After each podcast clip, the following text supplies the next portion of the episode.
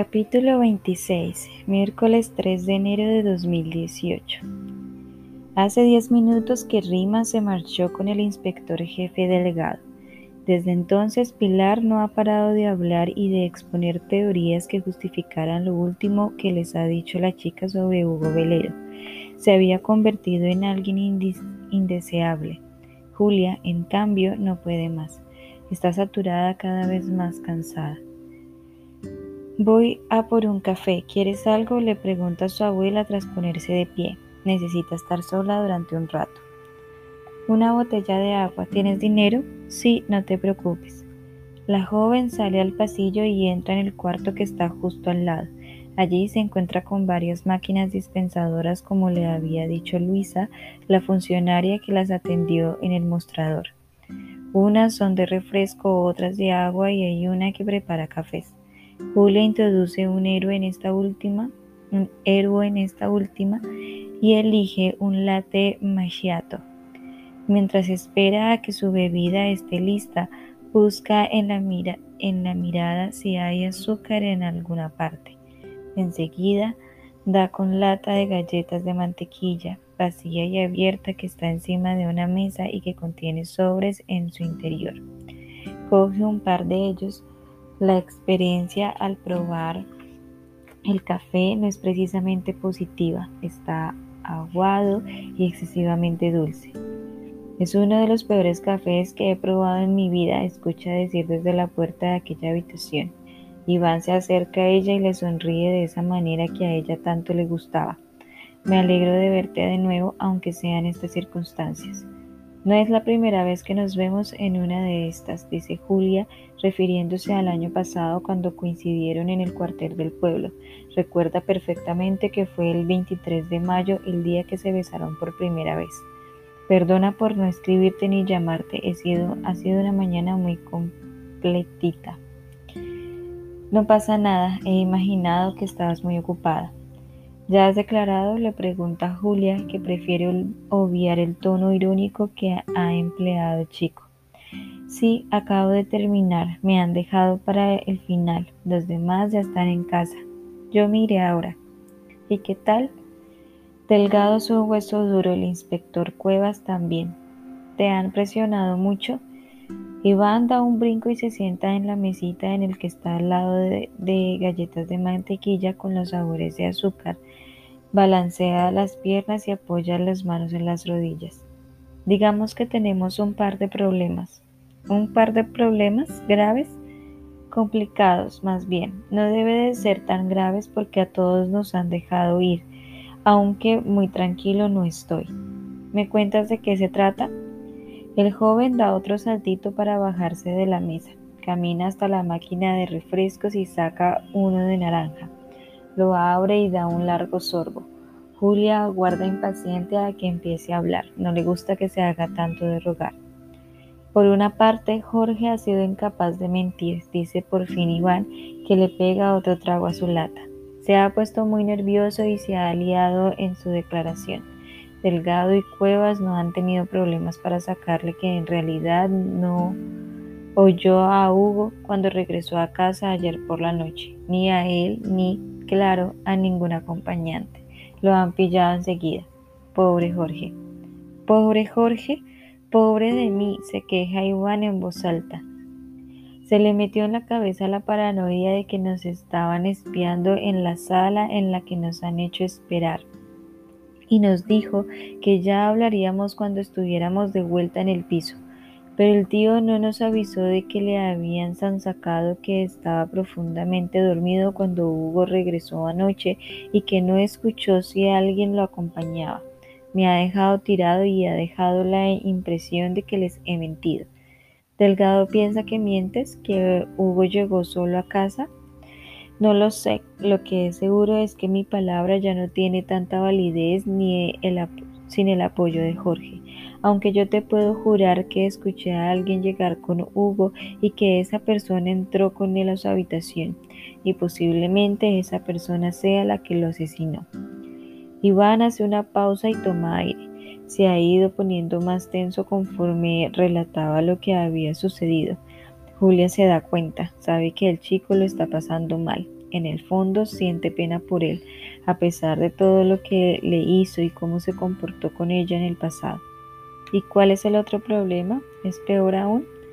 Creo que sí, responde el chico bajando la voz. Nuestros vecinos del octavo D nos escucharon discutir. Ayer por la noche, sí, oyeron la bronca que tuvimos Hugo y yo en la que el resto nos tuvo que separar. Al final se han enterado de eso a pesar del pacto de, que habéis hecho. No contábamos con los vecinos, dice resignado Iván.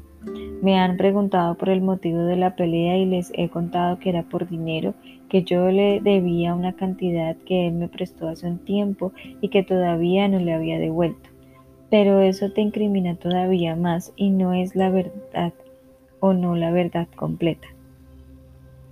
¿Qué querías que les contara, Julia? Que discutí con Hugo por bromear sobre ti, por reclamarme el dinero que le había prometido por ayudarme a conseguir que vinieras a hablar conmigo al piso, que te hackeó el móvil y descubran que Iván no completa la frase. Acaba de percatarse de que tiene testigos. Hay una anciana junto a la puerta y ni siquiera es consciente del tiempo que lleva allí. Tampoco Julia se había dado cuenta de la presencia de su abuela. Por favor, no les cuentes nada de lo que Hugo hizo con tu móvil. Es muy importante que eso no lo sepan, le susurra el joven antes de largarse de la sala de máquinas. Julia se queda inmóvil. Aunque hayan dejado marchar a Iván, seguro que la policía sospecha de él. Estaba en el piso a la hora en que asesinaron a Hugo. Tenía un motivo para matarlo y los vecinos lo escucharon discutir con el chico que horas más tarde aparecería muerto en su propia habitación. ¿Era tu amigo Iván? pregunta Pilar. Sí, era él. Es muy guapo, aunque no tiene buena cara. ¿Problemas? Bastantes. ¿Quieres hablar de ello antes de que Delgado te pregunte por tu relación con él y los motivos por los que fuiste a su piso? La joven resopla, da un último sorbo al café y se apoya en la mesita donde está el azúcar. En diez minutos se lo explica todo a su abuela, excepto lo relacionado con el hackeo de su móvil. De alguna forma, contárselo le sirve de desahogo y también de ayuda a pensar mientras habla en voz alta. Es como si ella misma estuviera repasando lo que sabe de Iván y del caso de Hugo Velero. Mm, es interesante, el que es interesante, abuela. Todo es como un libro de Agatha Christie. Hasta cabe la posibilidad de que el crimen haya sido una versión de asesinato en el Oriente Express. Cuatro compañeros de piso, cuatro puñaladas, fascinante. ¿Sigues pensando que es posible que pasara eso?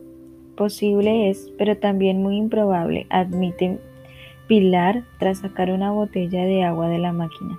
La abre con alguna dificultad y da un pequeño trago.